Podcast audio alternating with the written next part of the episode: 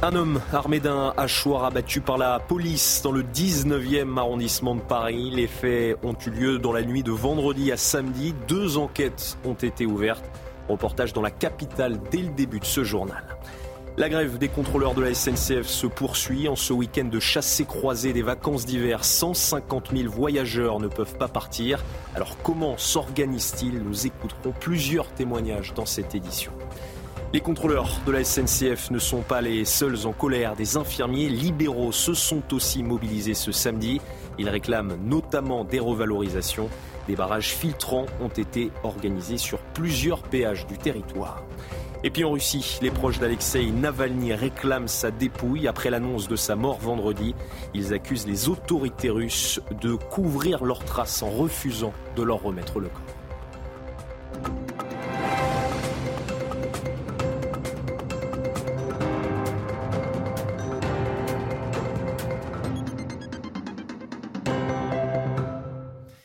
Bonsoir à tous et très heureux de vous retrouver sur CNews pour l'édition de la nuit. On commence ce journal à Paris et plus précisément dans le 19e arrondissement de la capitale. Dans la nuit de vendredi à samedi, un homme armé d'une lame de boucher a été abattu par la police. Les forces de l'ordre ont d'abord procédé à des tirs de pistolet à impulsion électrique avant de faire feu alors que l'homme les menaçait. Deux enquêtes ont été ouvertes, dont une confiée à l'IGPN. Bambagay, Charles Pousseau et Corentin Alonso. Un agent d'entretien efface les traces de la scène. Dans la nuit, entre 2h et 3h du matin, Foued rentre chez lui. Au niveau de la station de tramway but du Chapeau Rouge, il demande du feu à un passant. J'ai demandé du feu à cet individu. Euh, qui m'a qui m'a sorti un hachoir et qui a commencé à, me à vouloir me mettre un coup. J'ai pu esquiver deux fois. Il y avait le monsieur de la RATP qui venait à pied. Je lui ai dit de faire attention parce que ce monsieur était agressif. J'ai appelé la police que j'ai attendu 20 minutes. Selon le parquet de Paris, à l'arrivée des policiers de la BAC, l'homme était muni d'une lame de boucher. Il n'a pas obtempéré à leurs injonctions de lâcher son arme et en dépit d'usage répété du pistolet à impulsion électrique par les policiers, il s'est précipité vers eux, tenant toujours la lame de boucher. La scène a été filmée par une étudiante vivant juste en face. On y voit une dizaine de policiers encerclant l'individu. Quatre d'entre eux ont fait usage de leur arme à une vingtaine de reprises, précise le parquet. L'homme, un Soudanais de 40 ans, inconnu de la justice, décédera peu après, malgré le massage cardiaque. J'ai tremblé, quoi, parce que voir ça, euh, ça fait peur, quoi, c'est effrayant.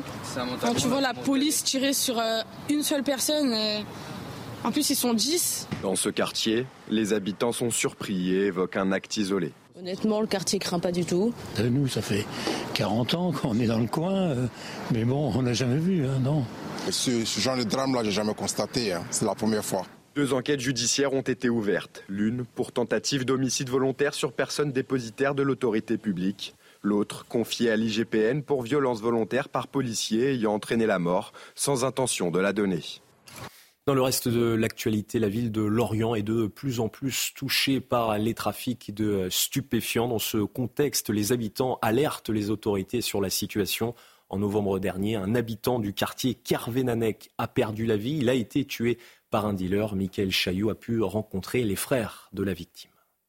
Numéro 19, rue Maurice Thorez à Lorient, la tour infernale, comme l'ont renommé les habitants du quartier Kervénanec. Au troisième étage, la poignée est encore tachée de sang. C'est ici que le 3 septembre dernier, Denis Ledreff, qui selon ses frères ne trempait pas dans le trafic, est abattu d'une balle dans le thorax, tiré par un dealer du quartier. Il est quand même rentré chez ma mère, euh, voilà, tac, et puis euh, bah, le coup il est parti. Il y a un autre réseau qui est arrivé sur les lieux, et puis, euh, et puis voilà, après bah, c'est la guerre, hein. c'est la guerre entre eux. Et, puis il y a des victimes, euh, il y a des victimes dans le lot, c'est clair. Les Ledref ne veulent pas montrer leur visage. La mort de leur frère, c'est le point d'orgue d'un trafic de stupéfiants qui a changé, plus violent, où même à Lorient, les armes à feu ont remplacé les couteaux. On constate la présence de personnes qui sont originaires de régions parisiennes, nantaises ou de Rennes par exemple qui viennent sur une petite ville comme Lorient. Tout à fait, avec leur, euh, leur, manière de pratiquer, comme dans les grandes villes. Donc automatiquement, euh, plus de violence euh, de manière générale. On a fait plus d'une soixantaine d'opérations dans les quartiers de Lorient, plus d'une centaine de personnes interpellées et plus de 60 déférés. Malgré ces opérations coup de poing ou place nette, le trafic continue selon un des frères Le Dreyf qui vit toujours dans le quartier. Je laisse pas sortir mes enfants dehors, même pour aller au parc. Je vois des têtes que que cette personne côtoyait en permanence en bas de chez moi. Ces, gens-là n'ont pas perdu contact avec la personne qui a descendu mon frère. Depuis six mois, le meurtrier de Denis Lodref court toujours. Les points de deal fixes sont quasi inexistants, remplacés par des livraisons à domicile. Je vous le disais dans les titres, 150 000 voyageurs restent à quai ce week-end, conséquence de la grève des contrôleurs de la SNCF qui se poursuit en plein chassé-croisé des vacances d'hiver. Les contrôleurs demandent des augmentations de salaire. Au total, seulement un TGV sur deux est en circulation. Alors forcément, les usagers ont dû s'adapter. Vendredi, un peu par hasard, en allant sur le site SNCF pour euh, voir comment on pouvait se faire rembourser le billet de train, je me suis aperçu que mon train n'était plus supprimé, mais partait. Voilà, donc j'ai dû euh, annuler le billet d'avion qui n'est pas remboursé, il rembourse juste les taxes aéroportuaires. Donc ça m'a coûté 150 euh, euros. On a une promesse de nous faire rembourser du train et on a été obligé de payer bah, chacun euh, plus de 200 euros pour un, aller Paris-Béziers. Donc en fait, on a choisi de prendre l'avion. À l'origine de ce mouvement de grève, la rémunération des contrôleurs de la SNCF. Pour le moment, le groupe refuse d'augmenter leur salaire. Mais combien gagnent-ils vraiment et quelles sont leurs revendications concrètes? On fait le point avec Aminata Demphal. Les contrôleurs réclament une hausse des rémunérations et surtout la prise en compte des primes dans le calcul de leur retraite. Selon les dernières données de la SNCF, le salaire d'un contrôleur oscille entre 1450 et 2300 euros net par mois, en fonction de l'ancienneté, de la localisation géographique et du type de train à bord duquel opèrent les agents. À cela s'ajoute un certain nombre de primes permettant d'atteindre un salaire aux alentours de 2500 euros net en milieu de carrière et de 3500 euros net avant la retraite. Des primes que les contrôleurs ne touchent plus lorsqu'ils se retrouvent en arrêt maladie. Leur salaire est alors amputé d'environ 40%. En réponse à cette grève, la direction a proposé une nouvelle prime de partage de 400 euros, insuffisant pour les syndicats. Les contrôleurs de la SNCF ne sont pas les seuls en colère. Des infirmiers libéraux se sont aussi mobilisés ce samedi. Ils réclament des revalorisations et veulent faire reconnaître la pénibilité du métier. Des barrages filtrants avec ralentissement ont été organisés notamment sur des péages à Toulouse et à Nîmes. Pour comprendre cette colère, Jean-Michel Decaze a suivi une infirmière dans son quotidien. La permanence au cabinet est terminée. Sabrina Villain est arrivée à 8h. À 9h30 commence la tournée du matin à domicile. 5 heures de tournée, on voit une vingtaine de personnes pour un salaire de bah, euh, entre 2000 et 2400. Salaire pour des journées de 10 heures. Elle doit repartir en fin d'après-midi pour les soins du soir et l'administratif, plus un week-end sur trois à assurer. Chez cette patiente, changement de pansement. Ça va me rapporter en brut 6,30 euros sans le déplacement. Sur ces 6,30 euros, moi, il faut que j'enlève la moitié, hein, parce que... C'est les charges. C'est les charges. Se déplacer de maison en maison pour gagner euh, en brut 6 euros, c'est sûr que... ça peut être décourageant, parce que comme c'est quand même un métier qui nécessite beaucoup d'énergie, même, même si on aime ce qu'on fait, à un moment donné, si on ne peut pas en vivre. L'acte infirmier n'a pas été revalorisé depuis 2009. 58% des cabinets infirmiers pourraient fermer d'ici 5 ans, selon la profession. Les écoles perdent des étudiants. 8,83 euros brut pour cette prise de sang, 12,60 pour un soin plus technique comme celui-ci. Les infirmières libérales n'ont rien obtenu lors du Ségur de la santé après l'épidémie de Covid. Et vous le voyez dans de euh, nombreux secteurs, les revendications se multiplient. Contrôleurs de la SNCF, infirmiers libéraux ou encore policiers. À cinq mois des Jeux Olympiques de Paris, des syndicats souhaitent faire monter la pression sur le gouvernement. Illustration dans ce sujet de Sarah Varny. Depuis plusieurs mois, le gouvernement multiplie les annonces afin d'éviter les mouvements de grève. Mais du côté de la RATP, la CGT a d'ores et déjà déposé un préavis de six mois couvrant la période des Jeux. Même constat du côté des forces de l'ordre. Le ministre de l'Intérieur a proposé aux policiers et gendarmes en Ile-de-France une indemnité pouvant atteindre les 1900 euros, mais les négociations continuent. Depuis le 8 février jusqu'à la fin du mois, le syndicat autonome des sapeurs-pompiers professionnels a lancé un préavis de grève et demande une amélioration du suivi médical des soldats du feu et des conditions de travail. Du côté de la mairie de Paris, les représentants de la police municipale demandent une prime de gratification que la direction leur refuse. Dans l'aérien, les aiguilleurs du ciel se sont engagés à ne mener aucun mouvement social pendant les épreuves après avoir obtenu des concessions importantes, mais l'inquiétude perdure du côté des sous-traitants d'aéroports de Paris. Dans ce groupe, comme dans d'autres sociétés, les employés ne sont pas tenus de se déclarer 48 heures avant, ce qui laisse craindre des mouvements surprises. Les infirmiers et médecins des hôpitaux de Paris recevront eux entre 800 et 2500 euros bruts par semaine selon leur statut. Mais depuis lundi, les infirmiers libéraux se mobilisent dans plusieurs villes de France. Direction Nice à présent, où une affiche antisémite a été déployée ce samedi. Sur la tour Belanda était inscrit Israël avec le signe nazi SS. Elle est restée une partie de l'après-midi avant d'être décrochée. Depuis le 7 octobre et l'attaque du Hamas, les actes antisémites se multiplient en France. Partons en Israël, justement, où s'est exprimé Benjamin Netanyahou ce samedi. Le Premier ministre de l'État hébreu a rappelé l'objectif de la guerre, la destruction du Hamas. Et pour y parvenir, l'offensive militaire à Rafah est selon lui nécessaire, même en cas de libération des otages. On l'écoute. Quiconque veut nous empêcher d'opérer à Rafah nous dit en fait Perdez la guerre, je ne vous donnerai pas un coup de main. Même s'ils parviennent à un accord, je ne peux pas vous dire que d'après les positions délirantes du Hamas, cela me semble proche, mais même si nous y parvenons, nous entrerons dans Rafah. Il n'y a pas de moyen d'atteindre la victoire absolue sans éliminer ces bataillons à Rafah, et nous le ferons. Toujours dans l'actualité internationale, les proches d'Alexei Navalny réclament sa dépouille après l'annonce de sa mort vendredi. Un avocat de l'opposant a qualifié les autorités russes de tueurs.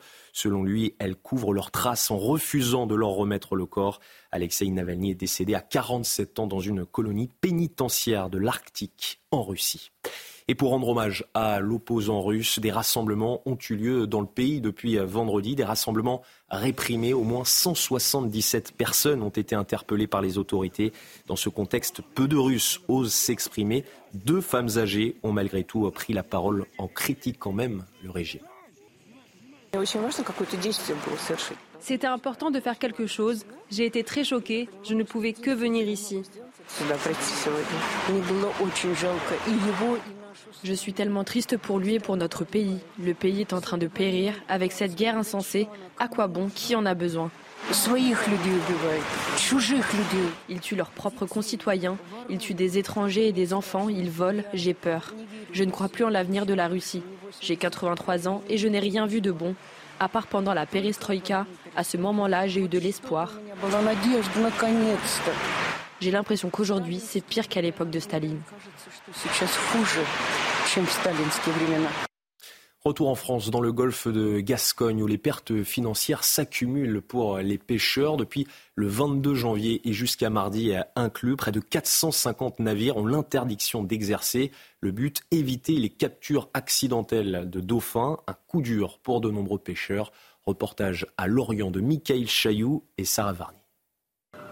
Depuis près d'un mois, les 18 bateaux du port de pêche de Lorient restent à quai. Les pêcheurs ne touchent donc aucun salaire. Pour compenser les pertes, le gouvernement a promis des indemnités à hauteur de 80 à 85% du chiffre d'affaires pour les pêcheurs et de 75% de l'excédent brut d'exploitation pour les marailleurs. On nous promet, bon ben, le mois qu'on est là, euh, d'être indemnisé le plus rapidement possible, mais rapidement possible, ça veut dire quoi pour eux? Six ou un an après? Pour cet autre patron pêcheur, cet arrêt forcé représente 100 000 euros de chiffre d'affaires en moins un coup dur pour son entreprise. On repart sans, trésorerie, on a tiré dans, dans, tout, dans tous les réserves qu'on avait. Hein. Euh, là, on va repartir euh, comme si on recommençait notre activité. Quoi. Du côté des marailleurs, Cette interdiction a également eu des conséquences importantes avec une baisse d'activité sur certaines espèces. Le plus impactant aujourd'hui, c'est euh, la julienne. C'est un produit que vous retrouvez sur tous les étals euh, toute l'année. Euh, ça représente pour nous, sur ce mois-ci qui va être écoulé, à peu près 50% de déficit de volume. Ça représente une trentaine de, de pourcents de moins sur un produit comme le merlu.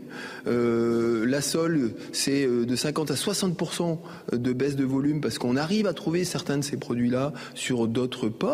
Avec la fin de l'interdiction de pêche mercredi, les 450 navires de la côte vont repartir en mer en même temps, une pêche en simultané qui risque pour les professionnels de causer une baisse du prix du poisson. Et puis c'est l'une des conséquences des températures clémentes enregistrées ces derniers jours. La période des allergies au pollen démarre plus tôt cette année. Plus des trois quarts de la France sont en alerte rouge. Cela représente plus de 70 départements au total. Corentin Brio. Certains ont pris de l'avance cette année à peine mi-février, et ces 74 départements qui ont été placés en alerte rouge de risque d'allergie au pollen. Les spécialistes ont dû se préparer face à cette situation qui arrive tôt dans l'année. Habituellement, on arrêtait carrément nos capteurs en hiver parce qu'on avait très peu de pollen hein, euh, il y a quelques années. Maintenant, on commence à les maintenir vraiment en hiver parce qu'on a de plus en plus de pollen liés aux hivers doux qu'on observe ces dernières années et à la précocité euh, euh, de la floraison des, des espèces qui fleurissent surtout à la fin de l'hiver, début du printemps. Aujourd'hui, c'est 25% de la population française qui souffrirait d'une allergie respiratoire. Alors l'important est d'adopter les bons gestes le plus tôt possible aérer son logement le matin tôt, le soir tard quand il y a moins de pollen, euh, faire sécher le linge plutôt à l'intérieur qu'à l'extérieur pour éviter que les pollens se collent sur le linge, fermer les fenêtres des voitures, porter un masque en extérieur, éviter les activités qui entraînent une surexposition au pollen comme faire du sport dans un parc en plein air si on est très allergique au pollen, c'est pas très recommandé. Donc plein de petits conseils comme ça qu'on donne pour les allergiques pour mieux vivre euh, leur allergie et pour euh, mieux gérer cette période très compliquée pour eux. Selon l'Organisation mondiale de la santé, d'ici 2050, la moitié de la population mondiale devrait souffrir d'une allergie respiratoire. Allez, restez bien avec nous dans un instant, le journal des sports. Et on commence ce journal des sports avec euh, du football et la Ligue 1, la victoire du Paris Saint-Germain, 2 buts 1 sur la pelouse du FC Nantes. Quelques jours seulement après l'annonce de son départ, Kylian Mbappé a commencé la rencontre sur le banc. Sur le terrain, longtemps malmené, les Parisiens trouvent la faille en deuxième période grâce à une frappe lointaine de Lucas Hernandez. Finalement entré en jeu, Mbappé donne un avantage définitif aux champions de France sur penalty. Paris reste solidement leader de Ligue 1 avec 14 points d'avance sur le dauphin niçois. Football toujours avec le choc de Première Ligue de ce week-end, ce samedi Chelsea a tenu en échec Manchester City un but partout. Un mauvais résultat pour les hommes de Pep Guardiola dans la course au titre. Arsenal et Liverpool se sont eux imposés à l'extérieur. La bataille pour la couronne d'Angleterre est résumée par Louis Floch. Difficile ce samedi d'imaginer la victoire Blues plutôt que Sky Blues. Chelsea est à 18 points de City en quête d'un 12e succès de rang, mais l'Etihad Stadium, Raheem Sterling connaît. Devant à la pause, les Blues pensent tenir la victoire jusqu'à 8 minutes du terme. Et Hollande qui laisse passer la reprise de Kyle Walker, c'est contré, la reprise de Rodri Et Rodri L'homme qui sauve Manchester City, l'homme qui change le destin Rodri proche du doublé, mais le score ne change pas. Un partout. City perd deux points, manque l'occasion de recoller à Arsenal, large vainqueur des Clarets de Burnley. Martin Odegaard n'a besoin que de 4 minutes pour lancer les Gunners. Saka y est allé d'un doublé. Cinquième succès de rang en Première Ligue pour les joueurs d'Arteta. Le leader Liverpool et Mohamed Salah étaient en déplacement sur la pelouse de Brentford. L'Égyptien, de retour de blessure, est entré en jeu. D'abord passeur pour McAllister, puis buteur. Les Reds, plus que jamais en route vers leur 20e titre en Première Ligue. Après l'électrochoc qu'on a subi à Arsenal, c'est vrai que c'était important pour nous de montrer un nouveau visage. On est en mission, il faut continuer. Quand il y en a qui sont au sol, il faut continuer à avancer en les traînant sur nos dos, mais j'espère qu'on va le faire. Un mot de biathlon maintenant avec euh, une nouvelle médaille d'or pour euh, les Bleus emmenée par euh, Julia Simon. L'équipe de France féminine a remporté le relais à Nové Mesto devant la Suède et l'Allemagne. Un relais historique pour l'équipe de France féminine avec le tout premier titre de championne du monde sur la spécialité. Un peu plus tard, dans l'après-midi, le relais masculin a lui remporté la médaille de bronze. Et on termine cette euh, page sport avec le rugby et la 15e journée du top 14. Ce samedi, le Stade français leader s'est facilement imposé à domicile contre Perpignan. La lanterne rouge Oyonnax s'est lourdement inclinée sur la pelouse de Toulouse. L'exploit de la journée est l'œuvre de Montpellier qui est venu s'imposer chez le Racing 93. Le résumé de ce samedi avec Paul Georget. Que la bataille fut dure pour le stade français qui conserve sa place de leader du top 14. D'abord mené 6-0, les Parisiens s'en remettent à Allo pour revenir au score. Mais en fin de match, le stade français renverse la partie. Mathieu Irigoyen se libère du môle pour inscrire le troisième essai parisien. Avant que Rory Cocotte ne limite quelques minutes plus tard pour obtenir le bonus offensif et sécuriser la victoire des soldats roses 32 à 19 sur la pelouse de Jean Brun. Toulouse, toujours sans Antoine Dupont en préparation avec l'équipe de France de rugby à 7, a étrié Oyonnax dans un festival d'essais. 13 réalisations au total entre les deux équipes. Une victoire 61 à 34 pour le stade toulousain, deuxième à égalité de points avec le stade français. Les Rouges et Noirs restent invaincus en 2024, toutes compétitions confondues. De son côté, le sourire est mesuré mais bien présent sur le visage de Sébastien Picchieroni, l'entraîneur palois, après la belle prestation de ses joueurs à Chabandelmas. Une victoire importante 20 à 10 face à Bordeaux-Bègle grâce notamment aux essais d'Axel Desperes bien servi par Samuel Ezéala. Coup d'arrêt pour le Racing défait par Montpellier avec la manière et le bonus offensif. La première victoire à l'extérieur de la saison pour le MHR avec le plus bel essai de la rencontre signé Cobus Reynard. Ils ont repris l'avantage, les Montpellierins. Ils peuvent euh, avancer, énorme mêlée là. Des Montpellierins, Cobus Reynard qui peut accélérer, qui casse un plaquage, qui a un surnombre sur l'extérieur, tout seul Tout seul, Cobus Reynard le quatrième essai Montpellier. Oh, ils sont en train de faire le coup parfait. 44 à 20 pour les Montpellierins. Les Ciels et Bleus, eux, concèdent une troisième défaite d'affilée. C'est la fin de ce journal des sports, mais restez bien avec nous dans un instant. Une nouvelle édition. Nous irons notamment dans le 19e arrondissement de la capitale où un homme armé d'une lame de boucher a été abattu par la police. Tous nos programmes et plus sur cnews.fr.